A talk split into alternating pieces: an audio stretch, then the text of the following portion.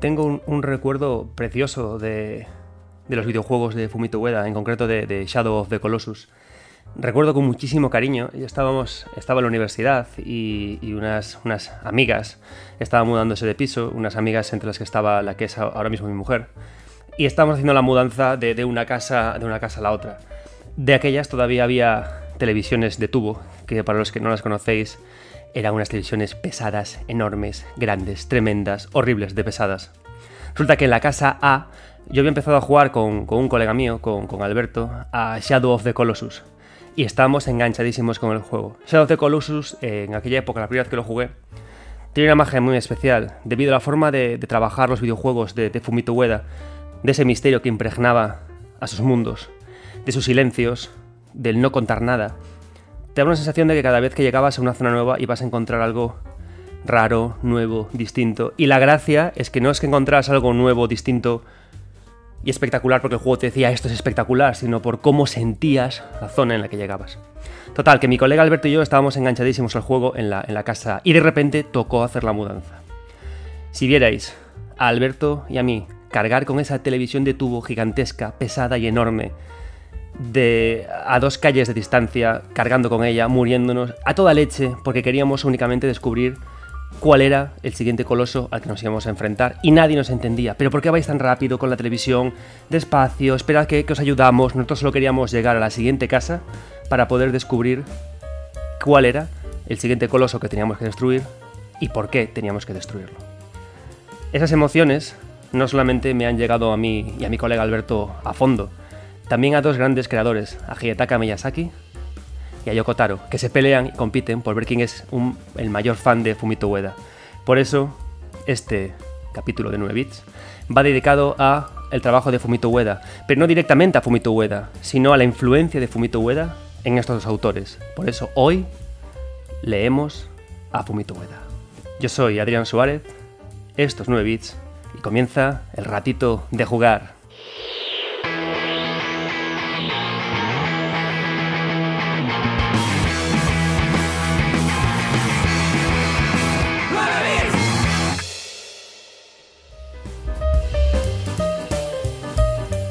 Empezamos este capítulo especial de leyendo a Fumito Ueda y su influencia en Hidetaka Miyazaki y en Yoko Taro, agradeciéndole enormemente a la gente de Héroes de Papel y a, los autores del libro que me han mandado, de Mariela González y Daniel Matas. Agradezco a los tres haberme hecho llegar el libro de Sombras y Bestias, un muy interesante monográfico que repasa la travesía del Tímico y que lo cierto es que me ha gustado mucho. Me ha gustado el libro de Sombras y Bestias porque tiene eh, las características que a mí hacen que un libro de videojuegos me guste. Es un libro de videojuegos que aunque tenga mucha opinión y mucha reflexión de los autores, está firmemente asentado, firmemente eh, basado, firmemente, eh, digamos, conectado, conectado cada una de sus opiniones por citas, por referencias, por entrevistas, ¿Y por qué me gusta mucho esto? Me gusta por dos cosas. Me gusta porque creo que cuando eh, un autor, aunque, aunque tenga mucha pasión por un videojuego, por una obra, cuando eh, hace el esfuerzo de leer qué quiso decir el autor y hace el esfuerzo de buscar un punto común entre lo que el autor decía y lo que ese, ese escritor piensa del videojuego, creo que hace que la obra sea mucho más interesante y mucho más rica y, y permite hacer luego investigaciones a, futuro. ¿no? Creo que es algo importante, ¿no? que todos los libros de videojuegos, todos tengan bibliografía. Y la bibliografía aparece, por supuesto, marcada en el libro, cada referencia, cada cita. Y eso es muy importante. ¿no?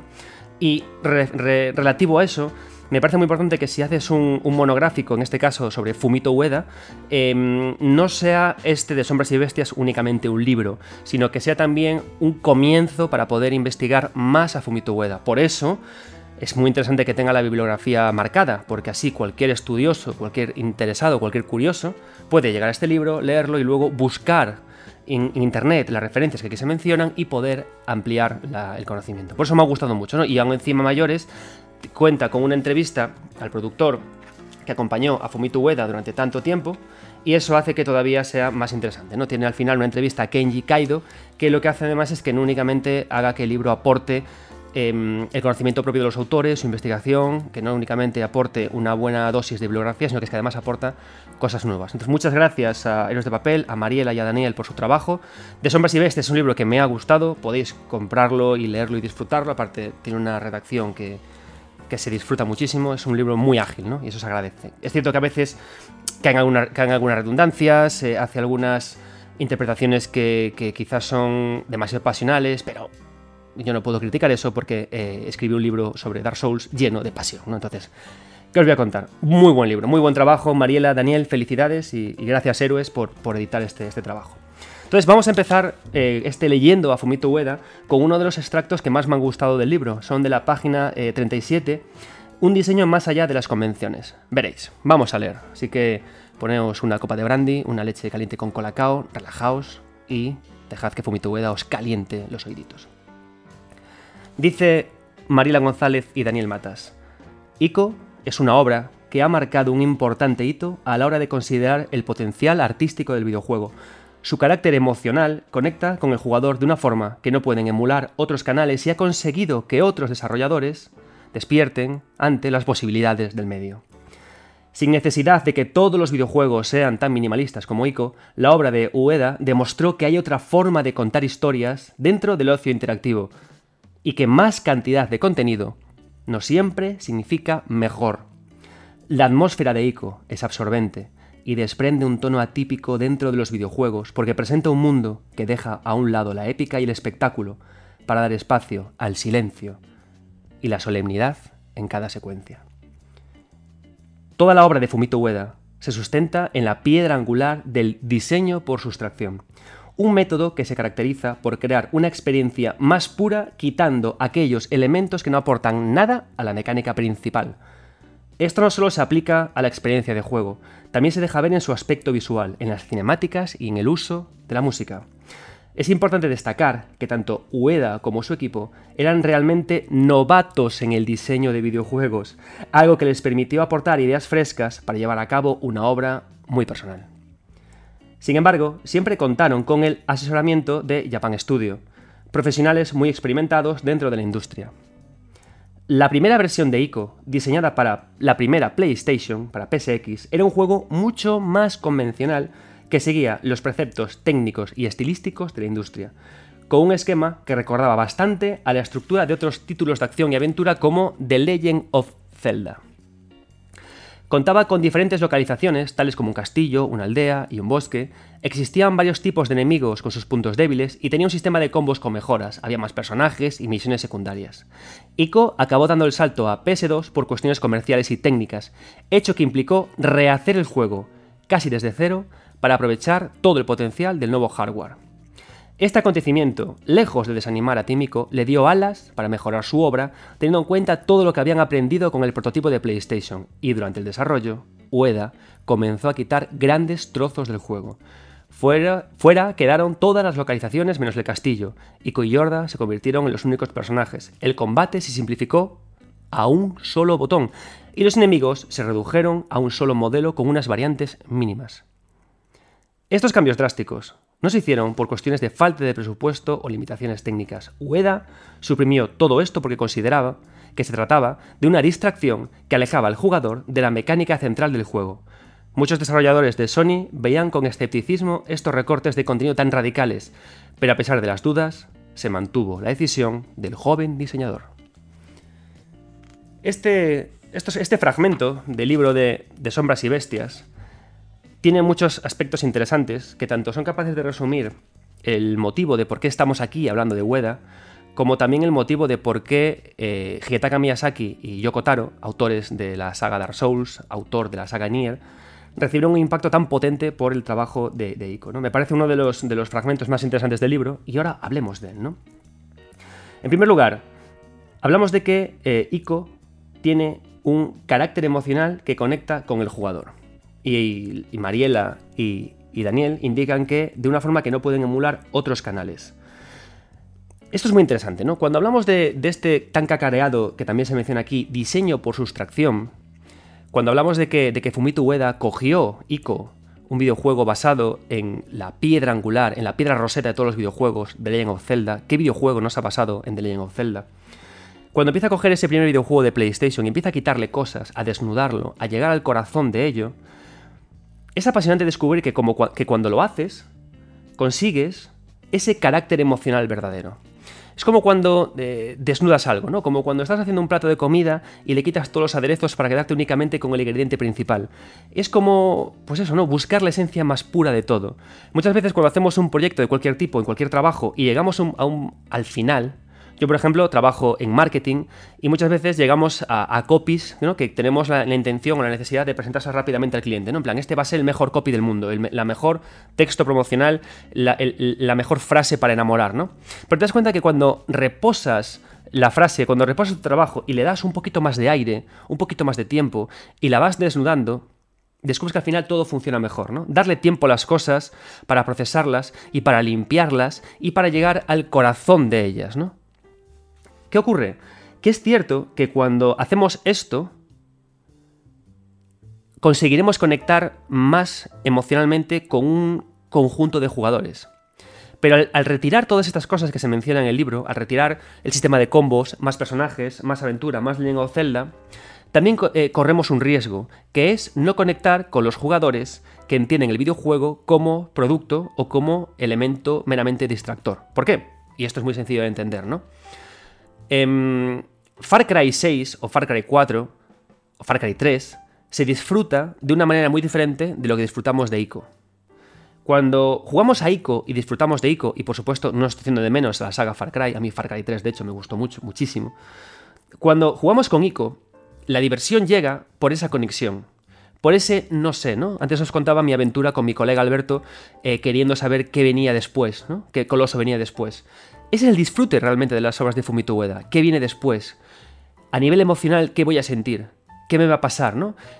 Y claro, eh, si consigo limpiar todo el videojuego para que yo llegue a sentir eso, el videojuego funciona muy bien. Aunque si me, me paras a que te explique por qué exactamente, no sabré decir por qué. ¿Es por las mecánicas? ¿Es por el jefe final? ¿Es por el combate? Es porque he conectado con el ambiente que se genera. Porque cuando conectas con la esencia, con el corazón de un videojuego, hay algo mágico. Pero no todo el mundo le va esto. Por eso hay juegos tipo Far Cry 3. Por eso hay videojuegos como ese ICO que iba a salir en PlayStation con combos y con todo. Porque muchas veces mm, hay muchos jugadores que no desean esa conexión, que no les apetece, que no les hace falta, y oye, no pasa nada, no está bien, no, está estupendamente, ¿no? Hay veces que lo que queremos es el exceso, el botoneo, el desconectar. Porque cuando hay un exceso mecánico en un videojuego, cuando hay un exceso dinámico en un videojuego, desconectas de todo para rendirte, para rendir pleitesía a tocar todos los botones, a ser rápido o a la agilidad. Sin embargo, cuando reducimos todas las mecánicas que hay, todas las dinámicas, buscamos que el jugador conecte con el juego. Y eso hace que la experiencia sea muy diferente, ¿no? que el, el tipo de inmersión sea muy diferente. ¿Estás dispuesto como jugador a dejarte colar por ese agujero oscuro que va a hacer que el juego conecte contigo a un nivel importante? ¿Quieres eso? O por el contrario, quieres descerebrarte, dejar el cerebro aparte y y muchas veces esto no, esto no va de que haya jugadores con carnet que quieran emociones y otros que no, ¿no? A veces simplemente queremos una cosa y en otro momento queremos otra, ¿no? Pero lo que quiero decir con esto es que el diseño por sustracción, tan laureado, tiene este riesgo.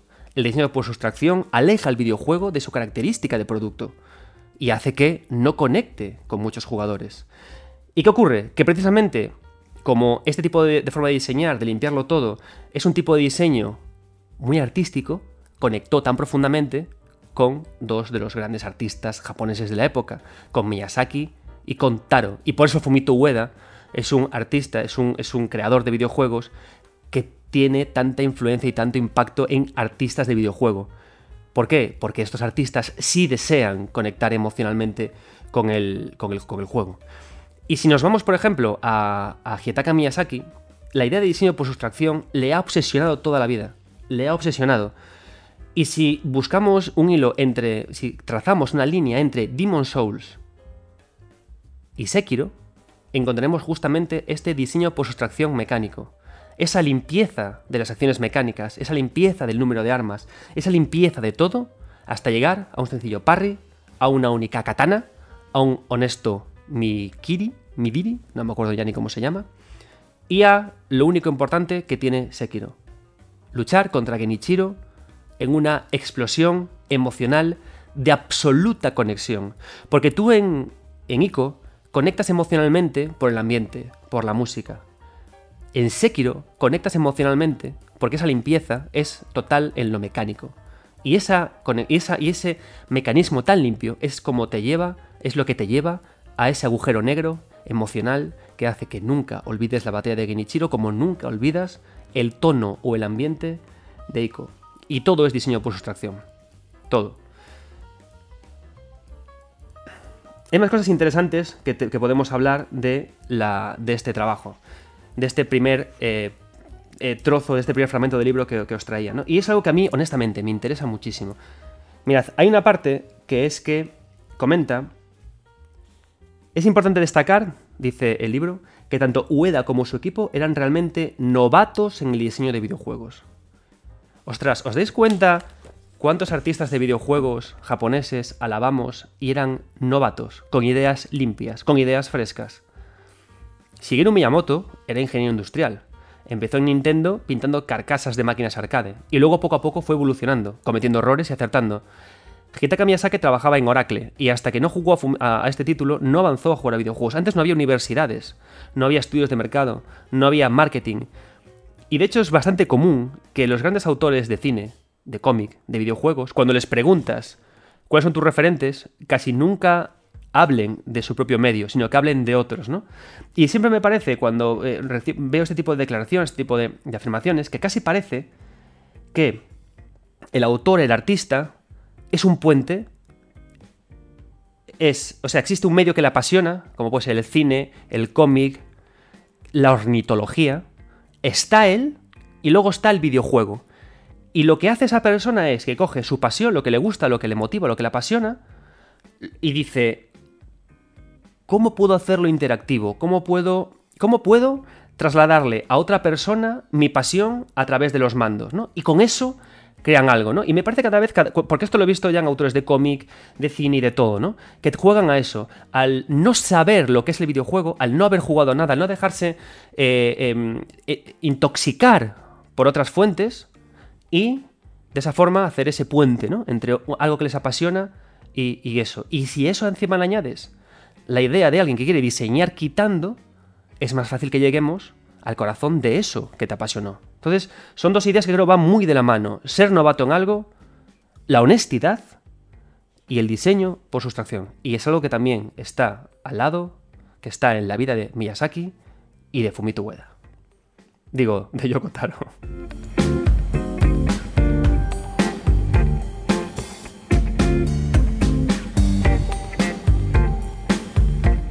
De, este libro de héroes de papel, quiero extraer también otro pequeño fragmento para poder avanzar en esta lectura de, Fumito Ueda. Mirad. Y es algo que vais a ver también como muy interesante y súper conectado con tanto el trabajo de Miyazaki como el trabajo de Fumito Ueda a la hora de cómo se diseñan sus monstruos, cómo se diseñan sus jefes finales. Mirad qué interesante bueno, este, este, este, este, lo que voy a leer forma parte de, un discurso más largo en el que habla de los elementos que hacen que el trabajo de Ueda sea importante. ¿no? Entonces nos vamos directamente al tercer elemento. Mirad, el tercer elemento en discordia, a medio camino entre el hombre y el monstruo, son los colosos. Hablando de Shadow of the Colossus. El más reconocible como tropo del videojuego, el enemigo final, gigantesco, abrumador, al que nos enfrentamos partiendo de una clara desventaja y del desconocimiento inicial de sus acciones. En palabras de Keiji Kaido, gestor de proyectos de Shadow of the Colossus, y atentos a esto, los colosos no parecen estar vivos, no parecen animales, pero tampoco máquinas. La voy a repetir porque es, creo que, maravillosa y ahora mismo tenéis que estar conectando esta frase con vuestros jefes favoritos de Dark Souls, con vuestros jefes favoritos de la obra de Yokotaro. Los colosos no parecen estar vivos, no parecen animales, pero tampoco máquinas, ¿no? Y apuntan los autores del libro. Esa sensación de extrañamiento, de proximidad en lo orgánico, pero a la vez lejanía en el concepto que entendemos como vida, es constante en cada batalla, sea cual sea la forma del coloso al que nos enfrentemos. Algunos son claramente antropomorfos, otros se asemejan a reptiles, bóvidos, aves. Fumito Ueda, director, diseñador y en general alma del juego, también incide en la idea de que el diseño no apela a nuestro sentimentalismo. Aparentemente, intenté hacer el juego abstracto, nos dice de manera que no supiera si eran animales o estructuras, para asegurarnos de que no resultara cruel o extraño. Esto me parece un concepto de diseño de enemigos eh, que es eh, magistral, ¿no? Mirad, esto lo hablé muchas veces cuando estaba hablando del pixel o cuando hablo del polígono de baja resolución o en general siempre que hablo de, narrativa en videojuegos, ¿no? Soy muy pesado con este tema soy muy insistente, ¿no? De, qué analizamos cuando analizamos gráficos, qué analizamos cuando analizamos estilos artísticos, ¿no? Cómo podemos enfrentarnos a ese análisis para decir si es bueno o es malo, ¿no? Y es un tema que me ha rondado mucho la cabeza porque yo me dedico, porque llevo 15 años analizando videojuegos y cuando te enfrentas a un apartado gráfico, a un diseño artístico, a un diseño de enemigos, tienes que decir si eso es bueno o es malo. Tienes que decirle al, al lector, oye, está bien hecho o está mal hecho, ¿no? Y, claro, estaría muy bien de cada análisis que yo hago sacar eh, cinco páginas para cada punto, pero no puedes porque hay siempre una limitación. Entonces tienes que al final hablar en términos absolutos, ¿no? Entonces, ¿cómo valoras estas cosas? ¿Cómo valoras si los gráficos funcionan o no funcionan? Pues es tan sencillo como olvidarnos, lo digo, lo decía muchas veces, olvidarnos del músculo técnico y centrarnos en esta cuestión. Los colosos no parecen estar vivos, no parecen animales, pero tampoco son máquinas. ¿Qué quiere decir con esto? El gran potencial del videojuego la gran pegada del videojuego a nivel interactivo, a nivel artístico, es el vacío de información entre videojuego y jugador. Ese primer encuentro con cosas en el que no sabes qué van a hacer, en el que no sabes qué te van a decir y, y con el que vas a dialogar, es un elemento que está en el juego que vas a dialogar con la pulsación de tus botones, ese momento previo en el que empiezas a pulsar los botones es mágico. O sea, y ese momento creo que es el, más interesante de todo videojuego. Ese encuentro con elementos que desconoces. Y claro, Shadow of Colossus es un constante con eso, ¿no? Entonces, claro, cuando eso es lo que te vas a enfrentar, te cuenta sin contarte lo que es, te está dejando a ti espacio abierto a que te imagines lo que va a pasar, a que te imagines lo que es, a que sientas, a que conectes emocionalmente sin cinemáticas, sin rollos macabeos escritos en texto, no, no, no, a un nivel primitivo, a un nivel que, parece como las pinturas de las cubas de Altamira, ¿no? Algo crudo, algo que solo sugiere y que se te muestra y que te dice, tío, tía, siente, piensa, ¿qué crees que va a pasar? Imagínatelo. Pues justamente es esa emoción la que se está provocando aquí, la que está buscando Fumito Ueda y, y Kenji Kaido, su gestor de proyectos, lo plasma en palabras. ¿Por qué? Porque la idea con Shadow of the Colossus, la idea de diseño de sus monstruos, es que, y con las sombras de Ico, e incluso con el propio pollo que nos acompaña en Trico, es que no tengas claro del todo que el juego con su diseño no te dé del todo la información de lo que es.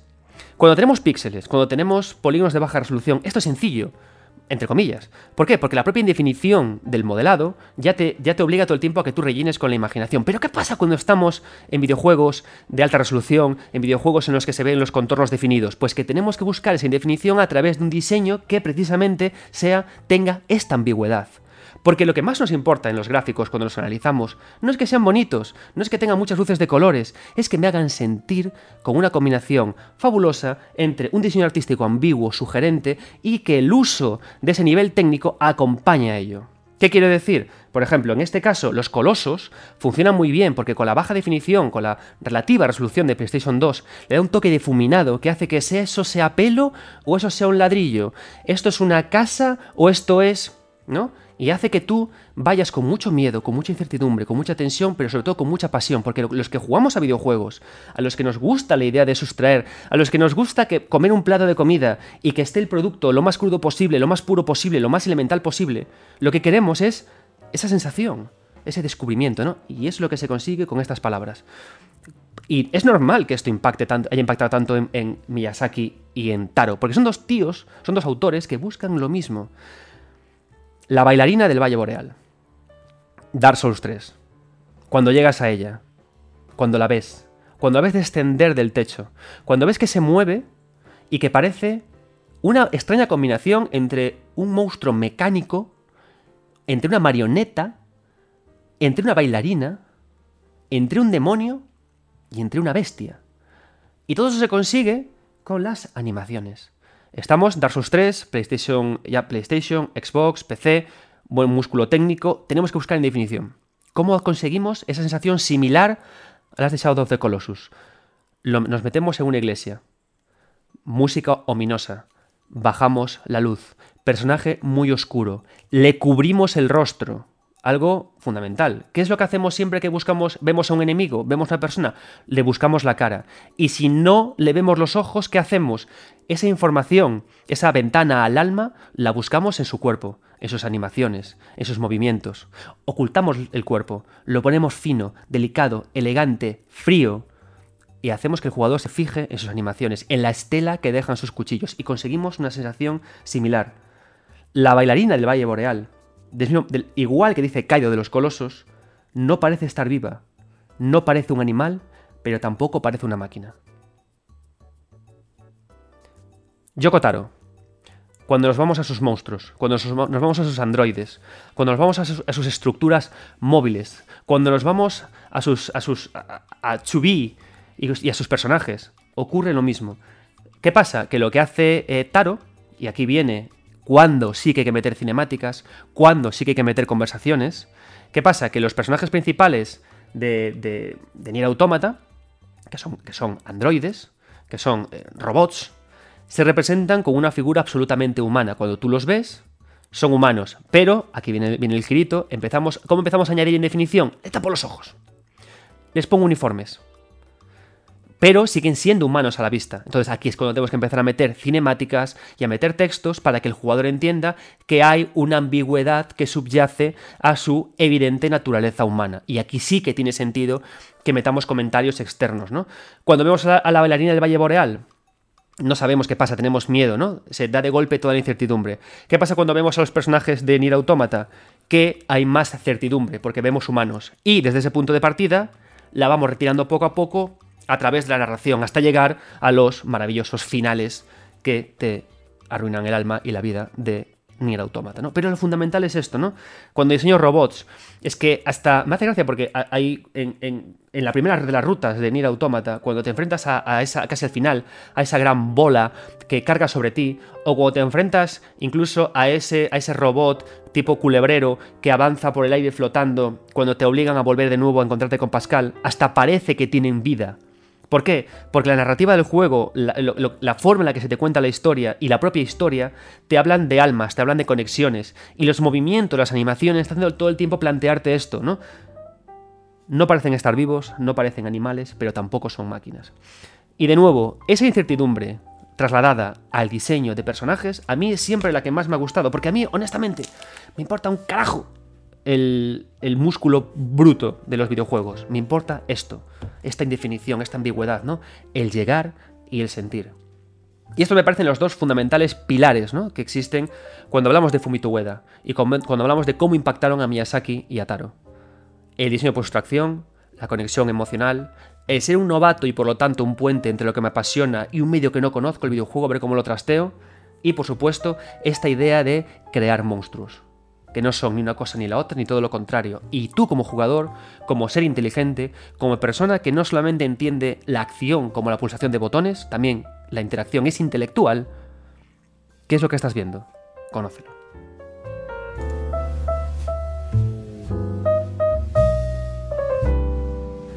Bien, seguimos leyendo a Fumito Ueda y como siempre que se estudian o se analizan autores japoneses, hay que hacer lo mismo e ir a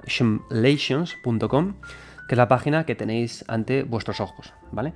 Esta, siempre lo digo cada vez que hacemos un Leyendo A, es una página fundamental para entender autores japoneses porque hay un gran trabajo detrás de personas, de verdad, con un gran conocimiento del japonés, que se dedican a coger entrevistas que solo se han publicado en Japón y traducirlas al inglés. Entonces es una, es una web que tiene Patreon, yo soy eh, Patreon de, esta web, de la única de la que soy Patreon, os animo a que os metáis aquí, a Shimlations, mira que es difícil de pronunciar, y que disfrutéis de lo que nos está contando, ¿vale? Entonces, em, lo bueno que tiene es que tiene una de las páginas, la que estáis viendo ahora, la de barra Ueda, tiene una gran información sobre la vida de Ueda que vamos a, pasar a leer, ¿no? Para ver también cómo conectamos con otros artistas.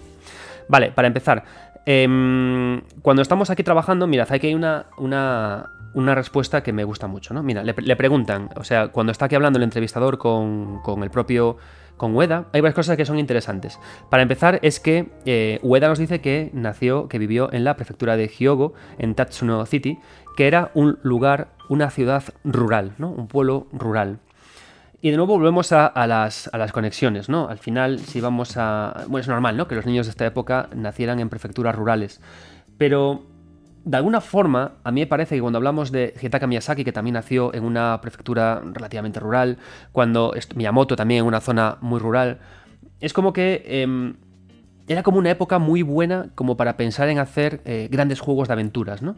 Para que la cabeza se te llenara de grandes juegos de aventuras, ¿no? Además era la época en la que también, un poquito tiempo después, aparecieron Dragon Quest, aparecieron, el manga estaba, eh, empezaba a fervescer, pero la idea, al final, si lo pensamos, de un niño jugando en el, en el campo, en el pueblo, es como una idea muy cercana a lo que es una aventura al final de rol, ¿no? O una aventura de exploración, o una aventura de descubrir cosas. Y es, es interesante, ¿no? Y quería, quería reflejarlo, pero no quería pararme aquí. La idea es que eh, la, la cosa ¿no? de, de, Ueda, lo que más le gustaba hacer de pequeño era que le gustaba, decía, me gusta dibujar y me paso la, mayor parte del día en clase dibujando manga y dibujando cómics, ¿no? Y hay una cosa que me gusta aquí mucho, que le pregunta, ¿no? Eh, le dice el entrevistador, mira, Ueda, ¿qué tipo de cosas dibujabas? Y él decía, eh, pues hago sobre todo eh, retratos y caricaturas de mis amigos. También me invento historias que acompañan esas caricaturas. Y, me gusta incluso ir hasta casas de mis amigos después de clases y enseñarles mis dibujos. Y aquí viene la parte chula, ¿no? Dice, mis dibujos siempre hacían a la gente reír. Y me acuerdo de mí mismo intentar desesperadamente mantener toda esa risa también durante las clases, ¿no? Y diréis, joa, pues bien, ¿no? Una, declaración normal y corriente, una declaración cualquiera, pero yo no estoy del todo de acuerdo que es una declaración cualquiera, ¿no? Em, antes hemos hablado de la parte de diseño por sustracción, de buscar el core, el núcleo de una experiencia jugable. Pero claro, luego que viene después. Vale, una vez que la tienes y que la has encontrado y que la, has, descubierto, ¿no? Pues Shadow de Colossus, ¿cuál es el núcleo? El núcleo es un continuo loop de juego en el que acabamos con criaturas que por su diseño es diseño ambiguo en el que no sabemos lo que son, eh, no estamos del todo seguros si lo estamos haciendo, lo que hacemos es correcto o no, pero eso ayuda a que la chica que tengo eh, dormitando en el templo al que regreso cada vez que acabo con ellos, como que recupere un poco la vida, ¿no? Entonces, estoy todo el tiempo en esta tensión. Entonces, ¿qué pasa? Que lo que acabo de explicar ahora es la forma en la que desesperadamente intento mantener esa risa que consigo eh, que se inicie cuando voy a casa de mis amigos, ¿no? Es como ¿Cómo consigo avanzar? ¿Cómo consigo que ese, ese core, ese núcleo jugable, consiga avanzar durante todo el juego? Entonces es ahí donde preparamos los loops de juego. Es ahí cuando decimos, vale, mi core es este, mi diseño de personajes es este, pero tengo que conseguir mantener esa risa, conseguir mantener esa emoción todo el tiempo. ¿Cómo lo hace, por ejemplo, Hidetaka Miyazaki? A Hidetaka Miyazaki le salió muy bien la jugada porque lo consiguió de dos formas. Lo consiguió como la conexión que hacemos, la, conexión que hacemos con, la forma de conocer a sus, a sus finales es mecánica, es a través de la jugabilidad, ¿no? Hablamos también de la batalla contra, contra Genichiro. Digamos que esta risa se mantiene por el continuo, la continua mejora del personaje batallando y luchando, pero a un nivel más emocional, ¿no? Más, más de casi casi lo que busca el propio Ueda, podemos hasta decir que Miyazaki consigue mantenerte en ese loop de juego, en esa emoción, en ese estado de incertidumbre que, el juego te propone a través del lore. Y esa es la magia al final de la idea de crear una ambientación sugerida de fondo que no se cuenta. Y esto es un tema también que no es fácil de hacer, ¿vale? Después de que aparecieron los videojuegos de Hidetaka Miyazaki, muchos estudios de videojuegos se han apurado en hacer lore en hacer no únicamente una historia para el personaje, no únicamente un contexto de mundo, sino en hablar de los dioses de ese mundo, de cómo nacieron y murieron, de qué hicieron sus hijos, ¿no? El problema viene con la parte del orgullo, con la parte de, de la falta de mesura. Es decir, todo ese lore que yo, he, que yo he construido, te lo cuento, o lo dejo un cajón a expensas de que alguien lo encuentre. Ah, ahí viene lo difícil, porque es muy complicado, me imagino, pagarle a alguien 3.000, 4.000, 5.000, 10.000 euros para que te haga 300 páginas de lore y luego decir, no lo cuento. No lo cuento. De estas 300 páginas que me has escrito, voy a quedar únicamente con la página 2, 5, 6, 24, 28 y 102 y las voy a poner ahí. Y todo lo demás lo voy a dejar abierto. Es decir, la parte más interesante del lore, la parte más interesante de lo que ocurre, lo voy a dejar sugerido. No lo voy a contar.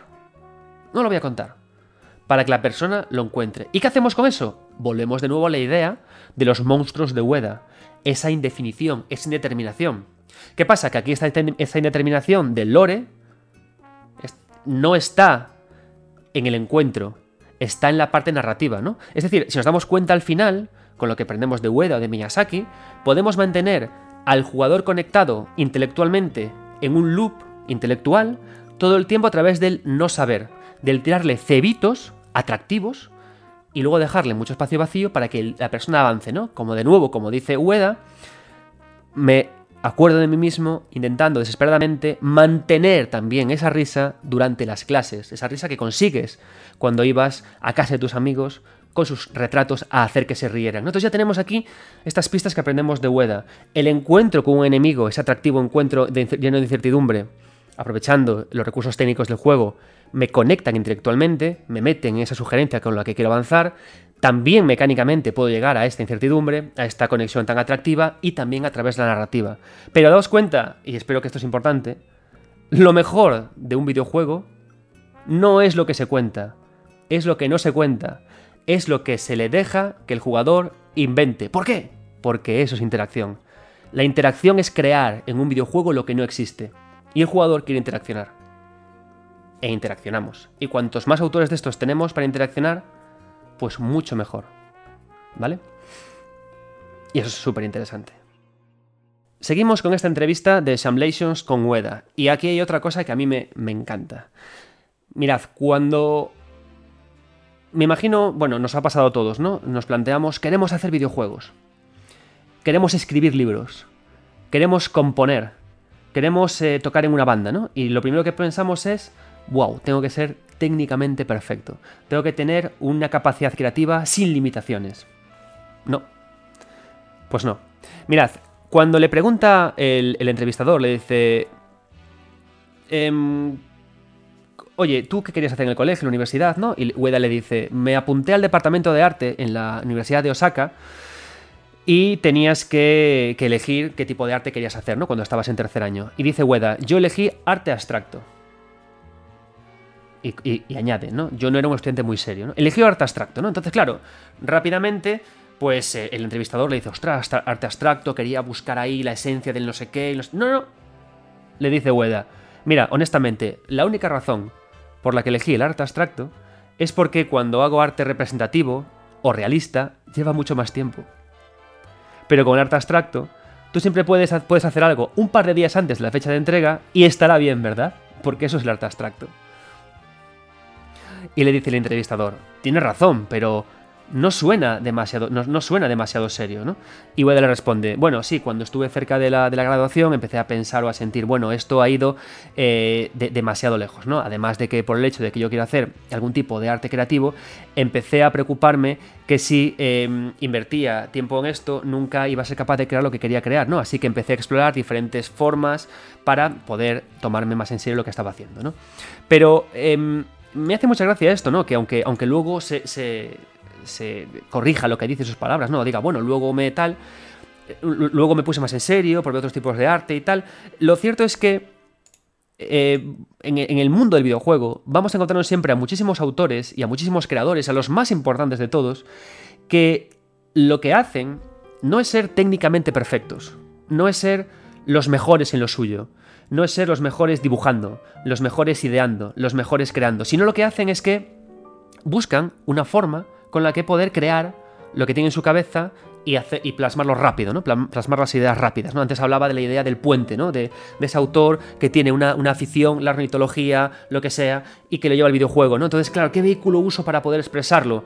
Oye, el arte abstracto, ¿no? Decían, por ejemplo, cuando cuando yo, bueno, que U2, el grupo de música eh, U2, el famoso grupo de música, todo ese gling, gling, gling, gling, gling, gling, gling, gling, gling, gling, que, que hacían en sus primeras canciones, lo tienen que hacer así porque resulta que eran malísimos tocando la guitarra. Y la única forma que tenían para poder eh, crear piezas, ¿no? Repetir todo el tiempo algo que, que era, que era efectista y que sonara bien. Y que al final consigues muchas cosas. ¿Por qué? Porque si nos damos cuenta, eh, es, una, es como una especie como de, prejuicio idiota que tenemos, que no hace falta ser técnicamente perfectos con algo, sino encontrar la mejor técnica para expresarnos lo más rápido posible lo que queremos expresar para que otra persona lo, recoja. Y de hecho, aunque luego Ueda eh, diga, diga, bueno, no, no, eh, que aunque yo haya empezado con arte abstracto porque era algo rápido y, y me fuera cómodo, luego me puse más en serio. Si vemos sus trabajos, E incluso si nos vamos a esta definición que decía antes de cómo lo hacía a sus enemigos, sigue siendo arte abstracto. ¿Por qué? Porque esto que dice él de que puedes hacer algo en dos días y estará bien, lo que pasa es que lo que está bien es lo que subyace detrás de los pinceles, la idea, el core, que no es otra cosa que la idea de la sustracción. Porque aunque tú con arte figurativo, con arte realista, tengas que tirarte siete días terminando la pieza, ocho meses terminando la pieza para que sea perfecta, el core de esa pintura lo averiguas rápidamente, a, nivel de boceto. Y con arte abstracto lo que conseguía Ueda era llegar rápidamente, más rápidamente de la idea de boceto a la idea de trabajo final que expresar. Es decir, le ayudó a haber encontrado una forma para expresarse. Si nos vamos a Miyazaki, hacía algo muy parecido. Miyazaki no pinta. Miyazaki estaba siempre alabando, eh, oh, Artorias, como eh, piratón, que bien diseñado está, ay, el... no, no, no. ¿Qué hacía Miyazaki? Miyazaki lo que hacía es que explicaba con palabras a su equipo lo que quería. Y luego su equipo venía con bocetos y él decidía decía, este sí, este no. Encontraba también una forma para trabajar. ¿Qué pasaba? Que del mismo modo que Ueda, a medida que avanzaba todo, poco a poco, poco a poco, iba quedándose Em, con, un arte más trabajado, pero con el corazón del arte abstracto, a Miyazaki le pasaba lo mismo. A medida que avanzaban y le presentaban distintos trabajos, él iba entendiendo, iba pensando qué le gustaba más o qué le gustaba menos. Por eso llegó a esa idea de que él buscaba al final una elegancia fría, una elegancia delgada, eh, terrorífica, pero que a la vez fuera eh, cálida dentro de lo, de lo, que fuera. Es decir, los artistas al final hacen eso, los autores. Entonces no, no nos obsesionemos con querer ser los mejores dibujando, ¿no? No sin, al contrario, busquemos algo con lo que podemos expresarnos bien y avancemos. Y ya poco a poco iremos mejorando. Y es lo que hicieron todos estos, todos estos artistas, ¿no? Que al final hace que todo funcione tan tan bien. Seguimos con esta preciosa entrevista de Shamlations, de, dedicada a Ueda, con una mención a un videojuego, uno de mis videojuegos favoritos de la historia del videojuego, que no podemos dejar de mencionar, ¿vale? Em, se, llama, se trata de Out of This World, este videojuego, si no lo conocéis, os lo recomiendo encarecidamente, ¿vale? lo podéis encontrar Out of This World a dos duros en cualquier parte. Y es un título muy avanzado a su época, es un título repleto de ideas, y es un título que hace, que hizo en su momento algo que todavía se persigue a día de hoy, que todavía se intenta hacer, ¿no? A día de hoy, que es la idea de crear un videojuego que sin palabras, que sin texto, solo con animaciones, solo con movimientos, cuente una historia que cale, que llegue, que funcione. Y Out of This World lo consiguió. Cuando lo jugué, yo os, aseguro que me parecía que no era de este mundo. Increíble. Sobre todo la primera escena, la primera secuencia en la que una bestia acecha al personaje. ¿Vale? Mirad. le preguntan, ¿no? Em, le preguntan a, Ueda, ¿no? Que, cuáles son sus influencias, qué es lo que está buscando, que, como artista, qué, le inspira, ¿no? Y responde. Como diseñador de juegos, mis sensibilidades, mi, lo que busco es todo muy old school, muy antiguo, ¿no? Pero el tipo de juego que yo quiero, eh, con el que quiero expresarme, el tipo de juego que, tiene lo que yo quiero contar, es muy parecido a Flashback o a Out of This World, ¿no? ¿Qué dice? Desafortunadamente, si yo hago un juego como Flashback, eh, estoy seguro de que los jugadores japoneses no lo aprobarían. De todas formas, yo creo que los jugadores japoneses sí que eh, le entrarían, sí que les gustaría, ¿no? Si lo presento con algún tipo de, grado, de, estilo, como eh, Parapa de Rapper, ¿no? Un videojuego de la primera PlayStation muy interesante. Y con el poder de PlayStation yo creo que lo, que lo puedo conseguir, ¿no? Mirad, el, videojuego de Out of This World em, es un título que tú lo juegas a día de hoy y funciona muy bien, ¿no? Y es un título que, en mi opinión, pasó, o sea, el, estilo, la, fuerza de Out of This World pasó desde Fumito Ueda y en especial a Yoko Taro. Out of This World es un videojuego que se desarrolla. Eh, las texturas son planas, es un, es un, modelado muy animado, tenéis que verlo ¿no? en acción. Es un, es un videojuego en el que la relación entre el personaje, el tamaño del personaje de tu avatar en relación con el escenario es, hace que el personaje parezca mucho más pequeño, ¿no? Si el personaje se ve, eh, lo, ves, lo ves lateral, ¿no? Avanza de izquierda a derecha el personaje, digamos que puede haber como eh, la, vertical de la pantalla, igual son cinco personajes, ¿no? Es decir, la idea es que el personaje sea pequeño, que el mundo tenga un gran protagonismo y que ocurran cosas también en la parte trasera del mundo de juego que luego vengan a donde, a donde tú estás jugando. Es un título también que tiene un gran peso en una música muy discreta, muy inmersiva, que funcione muy bien y en pintar mundos muy atractivos. Yo siempre que estoy jugando a, a, Nier Automata, que lo rejugué hace poco, y avanzo por él, recuerdo of This World. Y cada vez que Yoko Taro decide pasar de un juego, o sea, de la cámara trasera a pasar a la cámara, eh, a este tipo de cámara que se ve el, perfil del personaje caminando, siempre me da la impresión de que es porque está recogiendo el testigo de el Out of This World que imaginó Fumito Ueda. ¿Por qué? Porque cuando Yoko Taro coge y nos pone a jugar en un 2D dentro de sus juegos, hace cosas muy similares. El personaje de repente em, es más pequeño, se le da mayor predominancia al escenario, ocurren muchas cosas detrás del, en el fondo, ¿no? En el escenario, detrás de lo que ocurre del, espacio en el que jugamos, que luego nos asaltan.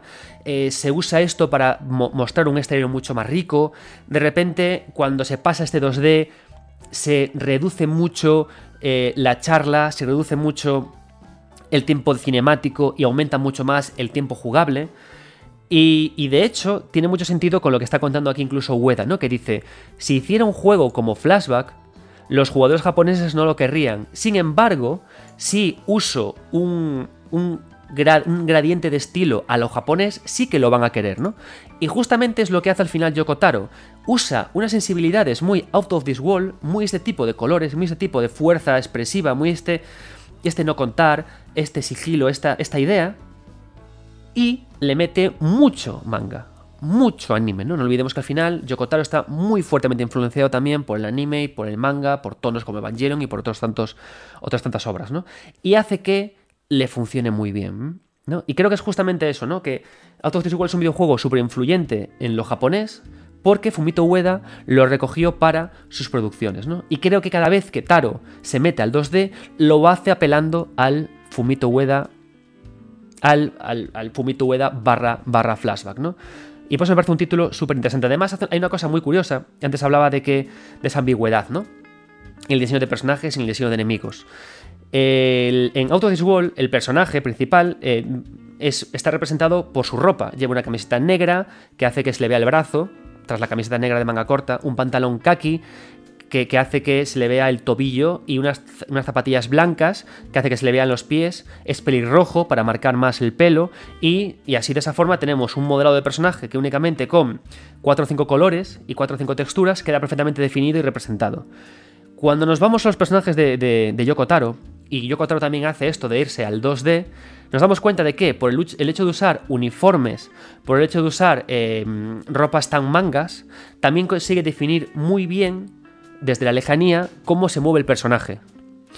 Cuando vemos a, a todos los personajes que hay, a, a, a y la vemos con esta falda corta que ayuda a ver las piernas que se muevan más, las botas, el pelo blanco que, hace que, sea, que tenga una gran distinción con respecto al negro de la ropa, cuando de repente los ojos lo marcan con esta tela negra para eh, justamente ¿no? no ver esos ojos y tenerlos que ir a otra parte para verla, cuando hace todo esto está haciendo un poco lo mismo, es decir, está usando gráficos de alta resolución para, a través de diseño, bajarnos a las ideas, a las sensaciones de Out of This World, de este tipo de, ideas gráficas, ¿no? Y también así funciona muy muy bien. Creo que Out of This World, por eso precisamente gracias a, Ueda, ha impactado tanto en unos y en otros. Y, por favor, jugar a Out of This World.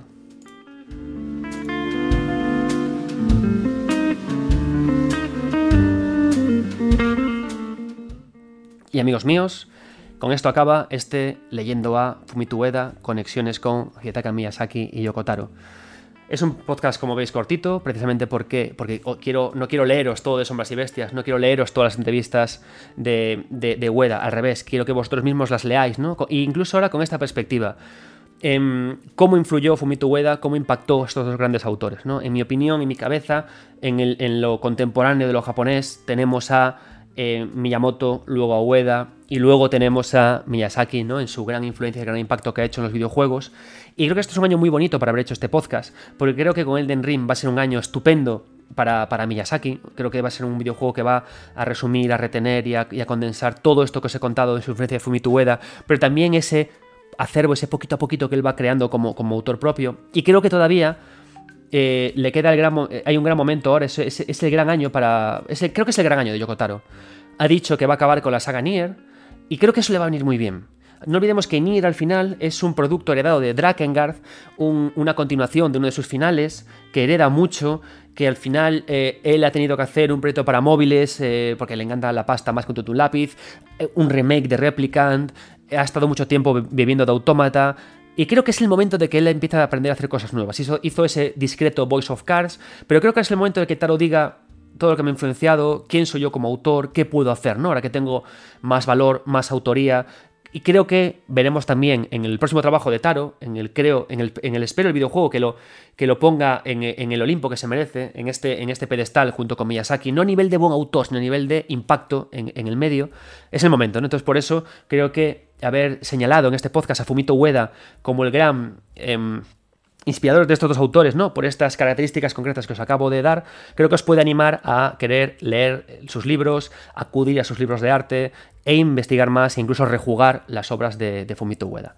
Y nada más, antes de irme, eh, quiero daros las gracias porque en iBox ya somos 600 personas, estamos creciendo también el resto de redes sociales de, publicación de podcast, estoy súper agradecido porque llevamos pocos programas, esto va creciendo muy bien. No olvidéis al final, lo que digo siempre, darle me gusta, no dejéis de compartir este podcast y no solo deis me gusta y compartir este podcast. Recordad que los algoritmos, las redes sociales de Google funcionan de forma que cuando algo se comparte mucho, tiene mucha interacción, se mueve mucho más, se ve mucho más. Así que, recordad, si algo os gusta, si algo os apasiona, si creéis que algo tiene que ser visto, compartid. RT, no únicamente le mandéis un mensaje privado al autor diciendo me gusta lo que hago, no, no, compartidlo, RT, mandadlo a vuestros amigos. Y si algo nos gusta, si algo os parece deplorable, si algo os parece deleznable, ni lo mencionéis, ni lo copiéis, ni lo citéis. ¿Por qué? Porque así entre todos conseguiremos crear un Internet, unas redes sociales mucho más sanas. Y esto es todo. Yo soy Adrián Suárez, estos 9 bits, y nunca dejéis de jugar mientras duermen.